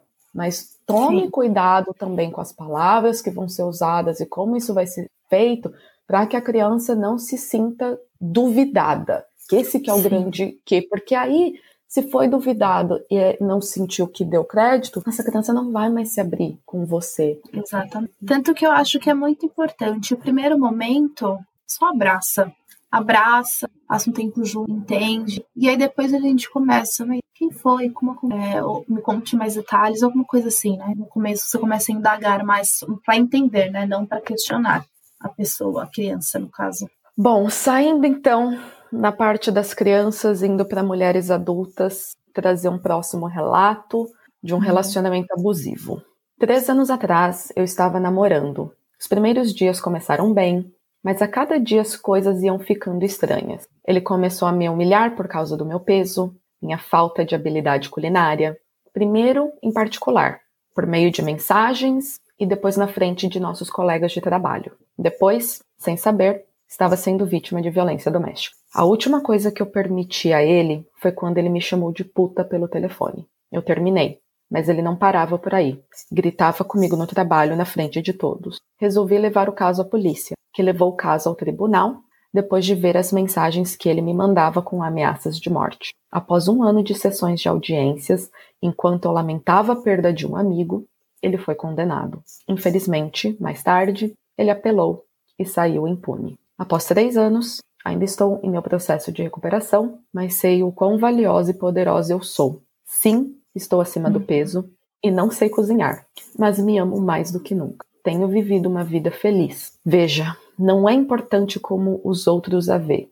É importante apenas como o universo vê você. E o universo não vê nada além do melhor de você. O universo ama você, aprecia você e você será poderosa além da medida. É muito. Como é que pode falar? Assim, Revoltante. Pra mim me deixa revoltante, é, me deixa muito brava de como essa discussão sobre violência doméstica, violência sexual, é, ela se polarizou bastante é, nesses últimos anos. E muita gente denunciando, muitas pautas sobre esse assunto. E o comentário que eu mais vejo, os comentários, sejam pela internet ou cara a cara, é por que não denunciou? E aí está o motivo, denunciou. Porque muitas vezes não vai para frente. Muitas vezes você passa anos fazendo uma audiência e relembrando todos os momentos e tendo que se provar enquanto pessoa, não, não só enquanto mulher. Mas eu não sei exatamente como todas as audiências funcionam, mas quando chega naquele âmbito de julgamento, tudo seu é questionado, a sua vida inteira, né? Seu caráter é questionado, sua índole é questionada. Então você tem que passar por anos, além de você ter sofrido aquela violência inicial, você tem que passar várias e vários julgamentos e outras várias e várias violências para conseguir denunciar e para conseguir com que a pessoa que te causou um mal, ela realmente pague por aquilo que ela fez. Então, por que que você só não denuncia? Porque nada acontece. E às vezes ela nem chega nessa parte de ter audiência e da pessoa é, tentar, né, reverter. Ela não chega, às vezes não chega nem na, não sai nem da delegacia, da própria delegacia. E só para pontuar aqui, gente, esse caso aconteceu na Austrália. Então, se tem alguém aí pensando, ah, mas realmente, né, Brasil é impune, não sei o quê, não é só no Brasil. Por questões de privacidade, tentando poupar essas mulheres um pouco mais, eu não deixei nenhuma informação em questão de cidade, e, né, mas só para contextualizar, foi na Austrália que aconteceu isso. Ah, eu vejo muito desses comentários, né? Ah, é porque o Brasil é Brasil e etc. Mas a gente precisa entender que o machismo, ela, a misoginia, ela é mundial. Ela não tem a ver com nacionalidade de ninguém. Porque a gente está falando sobre uma um grupo que ele é considerado aquele grupo que pode fazer tudo o que ele quiser, que ele sai impune, que é o grupo do homem, né? Deixando bem abrangente, porque aí eu poderia entrar em outras categorias do branco hétero, etc, né? Mas, porque normalmente é, é, essa categoria é o que menos sai impune mesmo, assim, porque ou você tem dinheiro para pagar, ou a pessoa nunca vai te condenar e etc. Então a gente precisa entender que vai além da nacionalidade, ele tem a ver com, com a sua classe mesmo de grupo social. Que você não causa uma violência numa pessoa porque você quer causar aquela violência, assim, né? Você causa porque você pode. Eu acho que a gente tem que entender isso. Que. Ai, muitas pessoas falam, ai, o cara estupra porque sente prazer. Não, não, não. Ele estupra porque ele pode estuprar. Senão a gente não teria tantos casos de prisioneiros homens sendo estuprados também, que existe. Isso acontece, porque outros homens eles podem. É isso que acontece, ele não tem. Ele tem a ver com prazer, óbvio, assim, tem muitos contextos muito mínimos, mas o maior de tudo, ele faz isso, ele causa isso com você porque ele pode. Porque ou você vai ter medo demais para debater, tipo, para se debater, para tentar sair e vai simplesmente aceitar, ou você vai ter, ter medo demais de denunciar, ou você vai ser corajosa e denunciar, mas nada vai acontecer com ele. Então é um crime que ele pode fazer, um crime que ele pode cometer. E é uma coisa que a gente precisa entender e colocar isso na nossa cabeça o mais rápido possível, porque não tem a ver com a nossa roupa, não tem a ver com o que a gente faz, com o que a gente está fazendo na hora. Tem a ver com o simples motivo de que eles podem. E é isso. É, porque os outros casos, ah, uma menina de 12 anos, ah, mas estava andando sozinha no escuro. Ok. E a criança de 5 anos que estava num, num, estava num sítio com a família. Uhum. E aí? Essa, essa lógica essa lógica cai assim de um penhasco, porque uhum. não importa. Porque tem estupro também nos países onde as mulheres se cobrem. E também tem Exato. estupro no Brasil da mulher que tá com biquíni curtíssimo. Então não existe roupa. Exato. Que, é, tem senhoras de 90 anos que estão dentro Sim, de casa. Só, sabe? Essa lógica não cola. Não cola. É complicado é, é, é uma discussão que eu acho que a sociedade ainda ela não entende é, exatamente como isso acontece. Eu acho que é uma aquela coisa bem fajuta de falar, mas é uma grande passação de pano, assim, sabe? Para esse tipo de violência. É, eles querem a todo custo achar um, um motivo pela aquela violência que está acontecendo, que muitas vezes tem a ver em nos culpar, né? Que nós somos as culpadas, nós fazemos isso, nós agimos desse jeito e a polícia é conosco, sendo que o único motivo ele é muito explícito, é porque a sociedade realmente ela não faz nada para punir e para culpar as pessoas que causam esse tipo de violência. Então, é isso. Infelizmente, né? A gente fala assim, mas é, é, é muito infelizmente mesmo. Bom, indo para o último relato que eu tenho, e esse relato também aconteceu na Austrália, e são uhum. um relato de violência doméstica. Em 2016, eu conheci um brasileiro aqui, na minha cidade, na Austrália. Nos demos muito bem e poucos meses depois decidimos morar juntos. Ele era muito sociável, carismático, sempre tratava minhas amigas muito bem. No Brasil, era formado e pós-graduado, assim como eu. Um cara inteligente que tinha deixado para trás uma carreira para se aventurar no inglês aqui nos mudamos para um estúdio. Tínhamos algumas brigas e eu mentiria se dissesse que não tinha reparado em algum, alguns comportamentos agressivos da parte dele, mas deixava sempre passar pensando: relacionamento é assim mesmo. Um dia estávamos assando uma pizza em casa e o fogão não estava funcionando direito. Já tínhamos bebidos e o ânimo dele estava um pouco exaltado. Frustrado pelo fato do fogão não funcionar, ele começou a esmurrar a porta de vidro do forno e eu dizia repetidamente para ele parar. Notando que ele não pararia e provavelmente quebraria a porta do fogão, eu o segurei pelo ombro, dizendo para parar, pois quebraria tudo, se machucaria e perderíamos o bonde. Na hora, ele virou e me jogou no chão. O que seguiu foi uma sequência de espancamento, para usar a palavra real. Ele me socava e jogava no chão repetidamente, me chutando. Eu me defendia como conseguia. Conseguia arranhá-lo, bater um pouco em minha defesa e morder. E ele tentou algumas vezes me sufocar com um mata-leão, dizendo: Agora eu vou te matar. Durante uma dessas tentativas, eu pensei: se eu não sair disso aqui, o jogo acabou para mim. E na hora me veio aquele filme da, filme da vida na cabeça, daqueles que dizem que você só vê quando está perto da morte. E eu estava.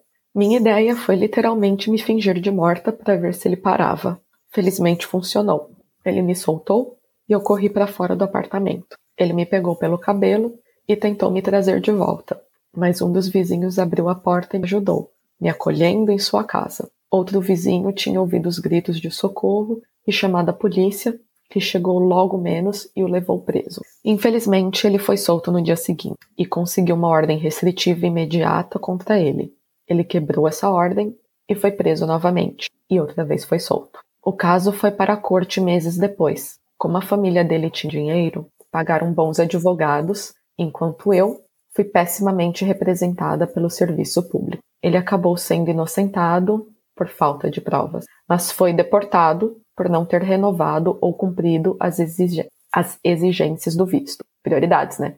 Disso tudo, uhum. eu saí com depressão, trauma, senso imenso de injustiça e muita raiva. O que me salvou nessa época foi o grupo feminista maravilhoso de amigas que eu tinha, que fizeram de tudo por mim até que eu conseguisse reaprender a andar sozinha. Não existe justiça para a mulher, muito menos para a mulher imigrante e pobre.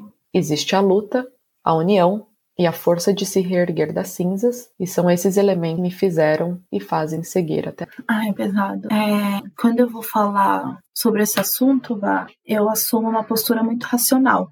Eu tento, né? O máximo que eu posso. Porque, assim, por motivos óbvios, acalma com a gente. Foi quando eu fui escrever o meu livro, eram histórias. Eu, por ser uma pessoa que estava naquele, naquela naquele movimento, né, entre aspas, no movimento feminismo e tal, naquele momento, sabia o que era violência à mulher, eu sabia, eu via tudo isso. Mas a gente não olhava com aquela profundidade, nem com aqueles olhos assim abertos. Ah, é só mais uma violência, é só mais uma coisa. Então, quando eu fui escrever esse livro, quando eu mesmo esse livro, a gente teve que adotar uma posição muito racional, muito, muito racional, porque Primeiro de tudo, a gente estava cara a cara com as vítimas. Como a gente, no papel de jornalista, a gente vai entrar em, aos prantos quando ela está conversando sobre alguma coisa assim, é incabível. E segundo, porque a gente precisa assumir aquele papel de repassar os fatos da forma que aconteceu, né? Que foi muitas coisas que às vezes a minha orientanda fez. Eu falei assim, ó, oh, isso aqui você tá, você passou um pouco do ponto na sua opinião. Você não pode fazer isso. Apesar de tudo, isso aí ainda é um jornalista. Então, eu tive que assumir muito essa postura racional de escutar você lendo esse relato e só respirar fundo, saber tudo que vai acontecer, mas não me abalar tanto, porque assim, tudo que eu li, tudo que eu vi, continuo vendo, é... a gente não sobrevive. Assim, a nossa cabeça, o nosso psicológico, ele não sobrevive quanto mais você é abalada. É, eu tenho uma história no livro e por algum motivo essa história eu fiquei muito pessoal assim dela, assim, um, um, apego muito grande por essa história. Não é nem aquela mais uma vez assim bem entre aspas a, a pior história do livro assim, né, a mais violenta. Não era nem isso, mas eu acho que tinha tudo a ver com a pessoa que eu conheci e quem ela relatava que ela era naquele assim, as duas coisas não batiam. Não batiam, bah. Era uma coisa assim muito estranha. É, até hoje em dia a gente tem contato de como eram duas pessoas completamente diferentes, mesmo assim a mesma pessoa. É, também é um relato de violência doméstica e que me pegou muito, assim, me abalou muito, muito, muito na época que eu escrevi. É eu que fiquei responsável por escrever o relato dela mesmo. E me abalou muito, porque você. Gente, assim, é uma coisa. É incabível, assim, é, você, você não tem explicação, você vai lendo as coisas, você não tem palavras sobre como uma pessoa espanca a outra simplesmente pelo fato, simplesmente por espancar, sabe? É, nesse relato, é uma das coisas assim, era muito bárbara e tudo que acontecia com ela. Mas tinha uma coisa que ela me, me relatou que pegou muito assim na minha cabeça. Se ela não organizasse aquelas partinhas do tapete, aquelas. Sabe é. quando, tipo, barbatana, não sei como é que uhum. Os fiapinhos. Se ela não organizava os fiapinhos perfeitamente, escovava um por um, para deixar retinho e bonitinho, ela apanhava. Porque ela tinha que organizar tudo. E na época ela é, namorava, eu não sei, eu não me lembro hoje se ela chegou a se casar com essa pessoa, não me lembro. Acho que sim, mas ela teve dois filhos dessa pessoa. Mas na época, é, essa pessoa é incrivelmente rica, então a casa deles era enorme. Então o tapete eram vários, assim, vários cômodos. E ela tinha que se agachar e escovar um por um, bonitinho, porque se ele chegasse em casa e não tivesse escovado, ela apanhava. E é uma coisa que me pegou muito, porque eu, no meu auge da, da burrice, eu pensei, mas gente, eu deixo a minha cama desarrumada. Como é que um tapetinho desse seja motivo para você espancar uma pessoa? Era uma coisa que nunca entrou na minha cabeça. Até eu entender que ele só fazia isso porque ele podia, né? Ele entrou naquela coisa. Ele era uma pessoa rica, influente na cidade que ele morava. Até hoje não teve nenhum problema com ele, mesmo com a denúncia, mesmo com tudo o que aconteceu. Ela teve que sair fugida mas ainda tem contato por causa dos filhos, né? Precisa ter esse contato. Precisa não, né? Acho que ela quis ter esse contato por causa dos filhos, não sei disso parte. Mas era uma história que começou linda e maravilhosa, como essa da sua amiga, mas todas sempre tem assim. todas começam, mas sempre tem aqueles avisos, né, que a gente ignora por alguma razão, por algum motivo, que é muito cultural, na verdade, porque se se a gente parar para pensar, eu tenho uma memória muito assim grande da minha infância de que é, ai, se o Joãozinho te trata mal é porque ele gosta de você. E não é, entendeu? E, mesmo que fosse, é, a gente tem que ensinar que os meninos não precisam tratar a gente mal para falar que gosta da gente. E a gente precisa entender que a gente não merece e não merece ser tratada mal só pra sentir algum amor, digamos assim, né? Que relacionamento ele não é para ser fácil, mas ele não é para ser fácil porque são duas pessoas lidando com duas pessoas, assim. São humanos de gostos e personalidades diferentes. Mas um relacionamento na parte amorosa, na parte de afeto, de carinho, de sexo, tem que ser a mais leve possível, sempre. A mais fácil se o, seu, se o seu relacionamento é difícil porque a pessoa é violenta nesse sentido, é porque essa pessoa não serve. Porque você não deveria estar se, relacionamento, se relacionando com essa pessoa. Então, é, mais uma vez a gente cai naquela coisa de que é a gente que não percebeu os sinais. A culpa porque é nossa. Porque é sempre a nossa culpa. De certa forma é isso. A gente tem que reparar os sinais? Tem, mas por que, que esses sinais têm que existir, sabe? Por que esses sinais têm que existir? Porque existe isso, porque a gente tem tanto que ficar alerta num começo de relacionamento para saber se aquela pessoa vai ser abusiva ou não. É, cai tudo em cima da gente, é a gente que tem que se ligar. E muitas vezes não é fácil, né? Porque a gente, muitas mulheres elas vêm de uma autoestima assim muito baixa para entrar no relacionamento. Ela se desacredita muito dela mesma, ela acha que não é, que não merece nada, absolutamente nada.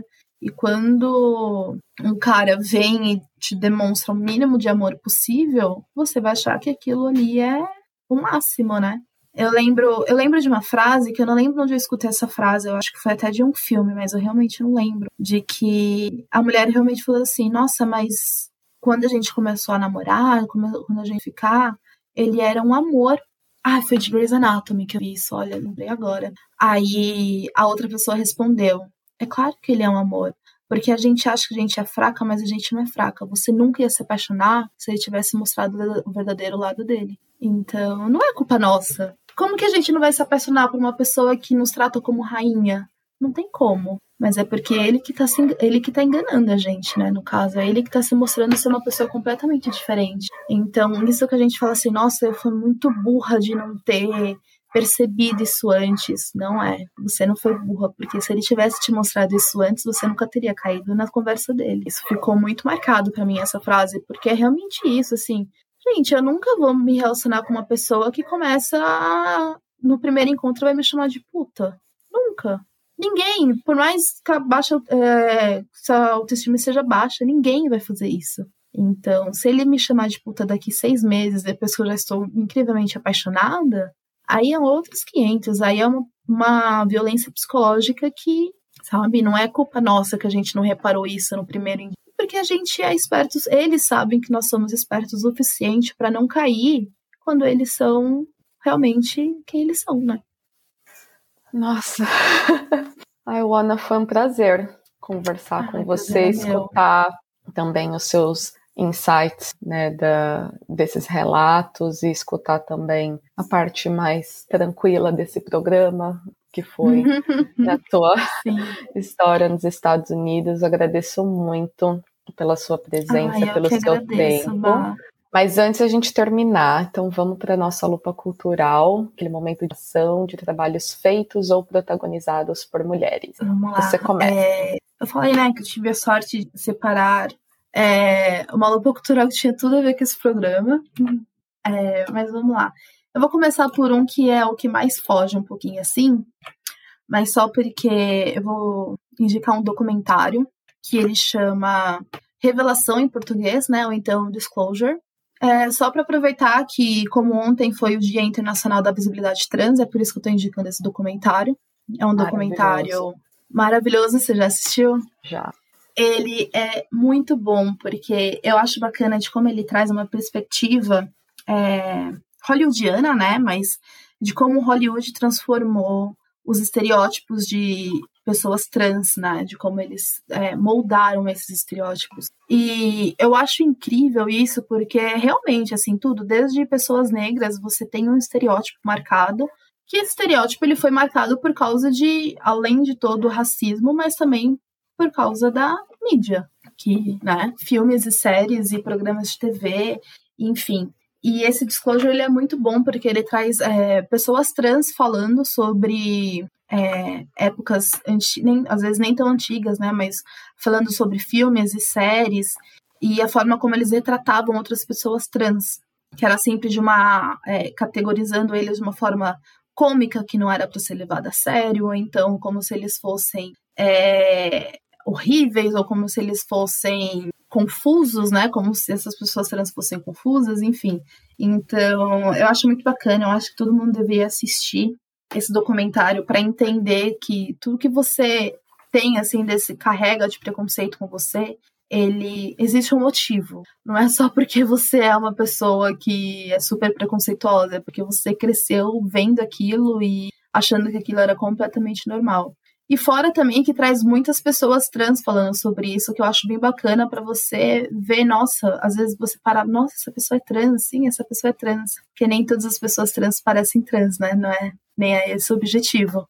É, mas eu gosto muito, então é uma indicação para comemorar, que foi ontem a Dia Internacional da Visibilidade Trans.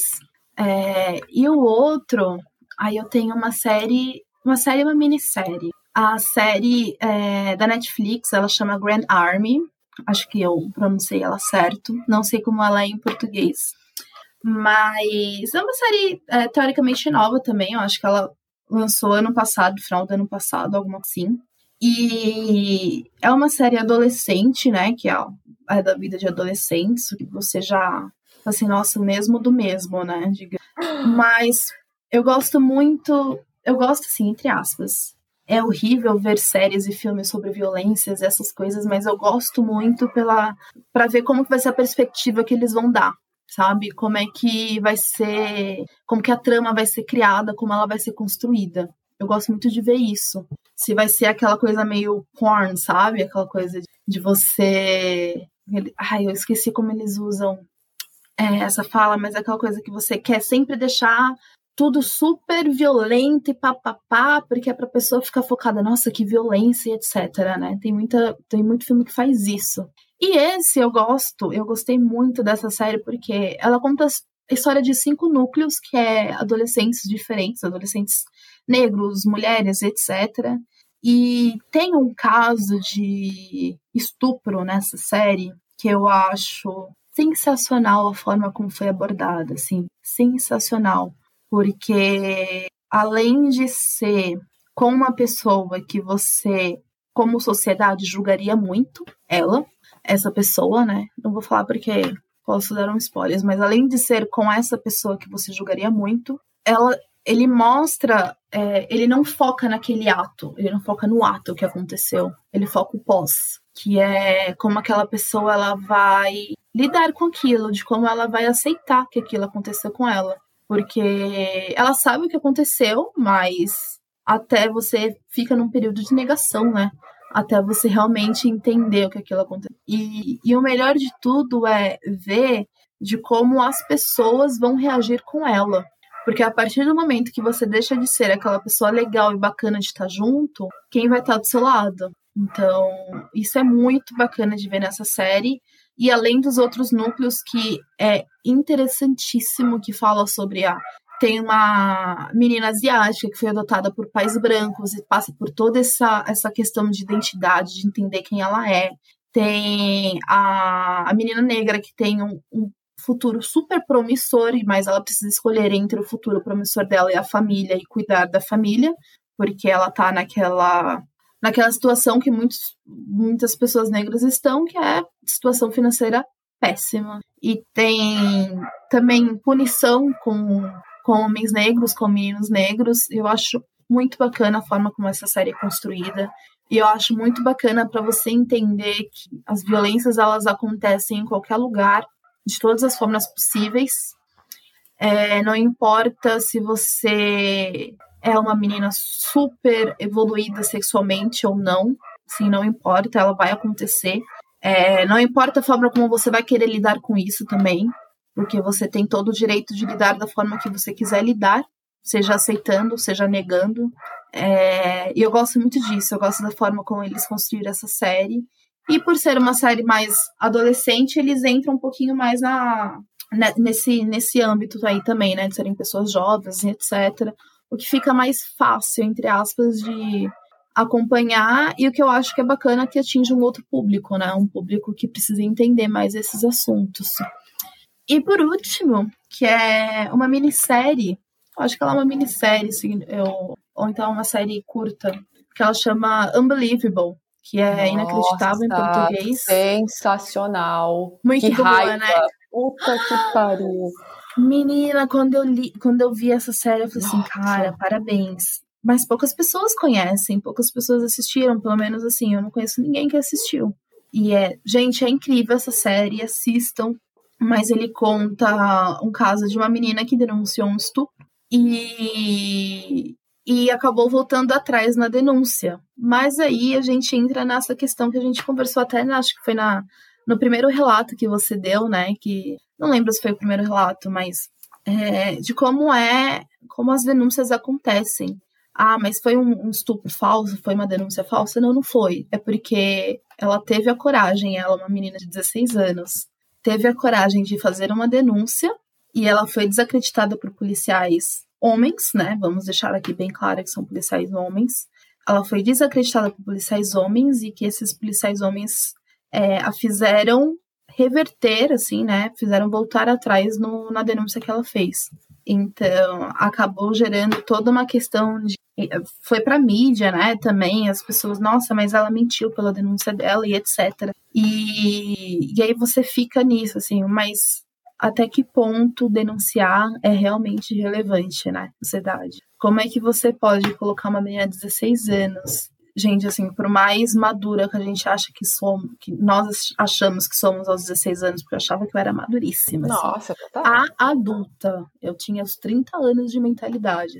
Por mais que a gente ache que nós somos maduras, nós não somos. Ninguém, ninguém, nenhuma idade, né? Mas assim, nesse caso específico, nenhuma menina de 16 anos merece ter a força que ela teve de denunciar e ser desacreditada por pessoas que deveriam estar lá para protegê-la. Então, essa série eu acho incrível por causa disso e também porque depois entra uma outra parte de investigação que é feita por duas detetives que são foda pra caramba.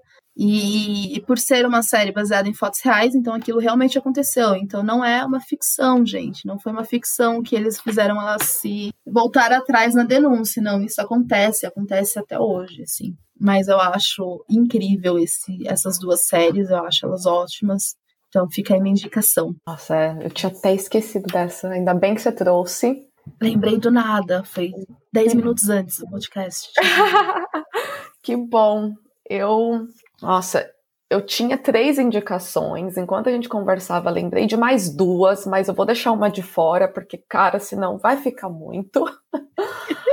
o primeiro é um filme que eu assisti, coisa assim, de duas semanas atrás. É um filme francês, chama Sentinelle, tá no, uhum. no, na Netflix também. E a história se passa com mostra é uma mulher que era soldada francesa no conflito na Síria. Ela sofreu um, um episódio nada né, relacionado a isso, mas ela teve um, episódio muito tipo de estresse, então ela teve uhum. O pós-traumático. É, o pós-traumático aí. Então mandaram ela de volta para a França e uma soldada muito inteligente, né? E sempre, e por conta desse estresse, então ela estava sempre, né, naquelas.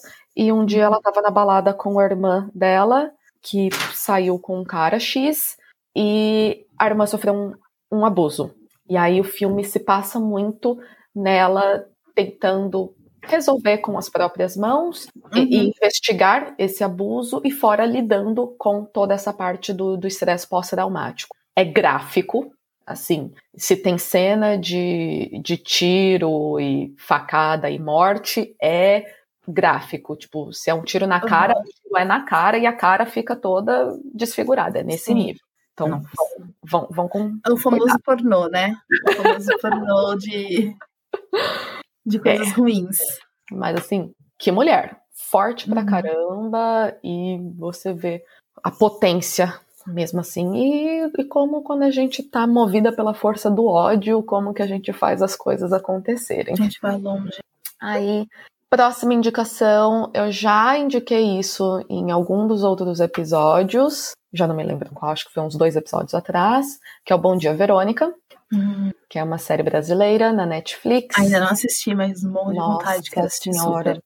passa raiva, viu? Ai, é, você passa uma raiva assim que, meu Deus do céu mas retrata muito a violência doméstica e uma mulher naquele momento que ela tá querendo sair, mas ainda também tá muito presa dentro, uhum. não, não, sabe como e não mostra o, o, lance dessa série é o seguinte, ele não mostra como que ela chegou no estado que, a, que o relacionamento abusivo chegou. Uhum. Então já é dentro do relacionamento super abusivo. E interessante. Então é mostrando isso e, e a Verônica não é a, a mulher que está sofrendo abuso, ela é uma policial que ela trabalha, uhum. é, ela recebe uma denúncia e ela está tentando tirar essa mulher de, de, dessa situação. É bem pesado Exato. nesse sentido. Eu assistia que é o único momento que eu tinha, né? Era noite, depois da janta. Não recomendo assistir uhum. antes de dormir, tá? É, mas assim, é uma série muito necessária, principalmente para não só para mulher assistir, ó, né, por uhum. motivos óbvios, mas também é muito interessante colocar homem para assistir. Sim. Para eles verem né, se é algum homem que não tem o pezinho na, nessa relação abusiva, para eles acordarem um pouco mais e, quem sabe, serem, em, em algumas aspas aqui, aliados das mulheres, uhum. para perceberem esse tipo de coisa também com os amigos. Exato, exato. E aí, mais duas indicações, então, rapidinho. Um é um perfil no Instagram que chama Mas Ele Nunca Me Bateu. É um Instagram bem grande que traz relatos curtinhos. Eles trazem, assim, pedaços de relatos uhum. de mulheres que passaram por de violência doméstica e relacionamentos abusivos, mas com o pretexto aqui, usando nessa né, frase, tipo, que, que não é tão ruim, né? Porque, mas ele nunca me bateu. Uhum. Então não pode ser tão. E os relatos mexem muito com a gente, tipo, ah, né, não, eu trabalhava fora, mas eu tinha que, assim que eu saí do trabalho, eu já tinha que mandar mensagem para ele e, tipo, Sim. sei lá, mandar uma foto minha de dentro do ônibus para provar que eu estava dentro do ônibus e não podia ter um homem sentado uhum. do meu uhum. lado, mas ele não. É para mostrar que, gente, não é a violência ela não é só física, né? A violência é psicológica também. E eu vou te dizer, muitas vezes, mil vezes melhor, pior sofrer uma vida psicológica do que receber um soco na cara. Porque não existe melhor, tá, gente? Falei errado, mas assim, é, a violência psicológica é muito nas beiras, né? Você não consegue se defender. Pelo menos o soco na cara, putz, acordei, tá aqui, tá na minha cara, eu tô sentindo. A psicológica você demora muito. Tem que entender que isso também é uma violência e é grave. E a última, que foi a que eu lembrei durante a nossa conversa, foi o podcast Praia dos Ossos. Uhum. É um podcast jornalístico, então é um trabalho impecável, muito bem uhum. feito, muito bem escrito e, e, produzido. E ele conta de um caso, é, Angela Diniz, final da década de 60 ou 70, agora falhou a memória, mas é um caso de uma mulher que sofreu feminicídio uhum. e passa, elas vão relatando quem era essa mulher. Da mesma maneira que você falou quando você deu a indicação da Grand Army, né, você ia odiar, tipo, você achar que a mulher que sofreu o abuso mereceu, aconteceu com ela. Uhum. De quando chegou na parte do julgamento, isso que todo mundo sabia que o cara tinha matado, tá? Então, assim, não era uma coisa de dúvida se o cara matou ou não. Era uhum. sabido. Sério. Mas ela levou, né, ele a fazer isso, porque naquela época ela era uma mãe divorciada, os filhos ficaram com o marido, uhum. era uma pessoa muito bonita, sedutora, que flertava com todo Ela envolvia, é, com a presença dela, ela já envolvia a todos, homens e mulheres, Sim. era uma presença assim, uau muito odiada por isso. Ela ser morta. Ela era muito odiada por isso, mas muito amada também. Uhum. E, o companheiro dela da época, pou, há pouquíssimos meses estavam casados. Foi ele que cometeu esse crime. E então o Praia dos Ossos conta sobre a história dela, sobre a história dos uhum. dois como um casal. Tem trechos do julgamento, então você né, escuta coisas o advogado da defesa falando, e chegou um momento que virou uma coisa assim de.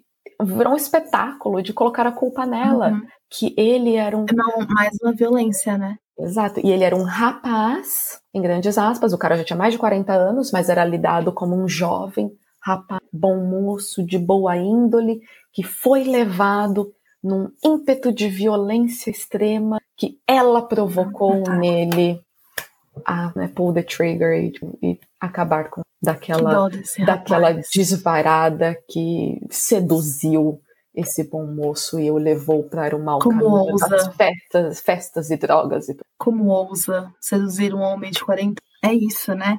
Essa é a nossa vida, infelizmente. E sermos culpadas até mesmo pela nossa presença. Se a gente é extrovertida demais ou sensuais demais, a culpa é complicado. É um mundo que não dá muita vontade de viver, de morar nele. Não e não tem pra onde você fugir, né? Não tem nem como começar um podcast imigrantes, não dá nem para falar que eu posso me migrar para outro lugar. Qualquer lugar é assim. Existem lugares, entre grandes aspas aqui, menos piores que os outros, então que a cultura geral daquele país é menos propensa àquele tipo de comportamento, então não é tão Sim. comum aquele tipo de comportamento, mas isso não significa que a gente está livre casos, de exato. acontecer. E, finalmente, aqui, que a senhora não falou, eu estava esperando ver se falava, mas não fala, temos o seu livro, né, querida? Ah! Por favor. É engraçado, eu nem pensei nem em colocar ele na lista, eu assim, nossa, mentiu. Mas temos o meu livro, gente, temos o meu livro que ele chama Meu Corpo, Minhas Regras. É, acho que se você coloca o Meu Corpo, Minhas Regras, você acha. É, na, na Amazon, tá vendendo na Amazon, você pode achar direto com a editora também, que chama Editora Autografia. Dá para você comprar diretamente lá. Mas ele é um livro que ele dá uma repaginada aí no, no feminismo, né? Um pouquinho essa parte mais histórica que tem que tem qualquer livro jornalístico. mas ele entra depois em relatos de mulheres que sofreram vícias físicas, psicológicas, é, sexuais. Temos aí diversos relatos. É, para mim, assim, foi horrível ter que escrever isso, mas foi ao mesmo tempo uma grande honra de conhecer todas essas mulheres que eu conheci. É, elas realmente, assim, todas elas, elas me moldaram como enquanto outra mulher também, sabe? Peguei um pouquinho de cada uma, assim é, para me moldar em quem eu queria ser, em quem eu queria me tornar. O que é muito louco, porque eu já estava, já era adulta quando eu comecei a escrever esse livro, eu já estava nos meus dos 20, 22, 21 anos. É, mas eu estava entrando, tinha entrado numa outra fase da minha vida, que é aquela fase da mulher empoderada e feminista, e, é, porque são duas fases, são outras fases. Você se renova, você se transforma, assim, não dizendo assim, ai, uma flor que abriu, não, mas é que você realmente muda de perspectiva, você muda de cabeça. É, certas coisas que você não gostava, você, vai, você gosta mais, enfim. E elas me mudaram muito para me transformar numa pessoa hoje, assim, muito mais empática, muito mais. É, como eu posso dizer assim? Não carinhosa, mas assim, com muito mais, é, mais fome, assim, de acolher, sabe? Me tornar uma pessoa que, que, é, que gosta de acolher, que é mais acolhedora, porque é isso que falta muito no mundo, é a gente acolher e principalmente falta muito entre outras mulheres, assim. Dessa vez sou eu jogando a culpa para algumas mulheres, eu peço mil desculpas porque estou sendo meio hipócrita, mas a gente precisa se acolher mais. Isso acontece muito pouco, muito pouco mesmo. E por mais que seja culpa de todas as outras pessoas que não causam a violência, é, a gente precisa entender que existem várias violências nesse meio do caminho, que existe aquela violência inicial, e depois a violência após aquilo, que é não ser acolhida, que é ser desacreditada, que é ser chamada de puta, que é ser chamada disso, etc. Isso também é uma violência e a gente também contribui para que essa pessoa fique pior do que ela já está. Então, esse livro me ajudou muito nisso em entender de como o acolhimento ele, ele se faz necessário, ele só não é legal de acontecer, ele é necessário ele tem que acontecer. A gente precisa ter uma rede de apoio incrível, porque muitas vezes a gente não tem ideia do quanto o nosso desabafo e a outra pessoa escutando o nosso desabafo, do quanto aquilo já tira um peso enorme das nossas costas. Então, meu livro é sobre. Na verdade, ele não é meu livro, né? Ele é um livro sobre várias mulheres de várias personalidades diferentes, com histórias horríveis, mas que hoje em dia são mulheres incríveis, pessoas incríveis que venceram mais uma luta, venceram uma batalha e continuam vencendo diariamente, porque aquela violência inicial ela ainda traz sequelas e vai continuar trazendo sequelas ou então outras violências vão acontecer, infelizmente, porque essa é a vida que muito infelizmente, assim, muito infelizmente mesmo, e sendo completamente pessimista, mas essa é a vida que uma mulher tem, que é sofrer violência enquanto mulher. Que ótima maneira de a gente terminar o nosso Um beijo, mais longo.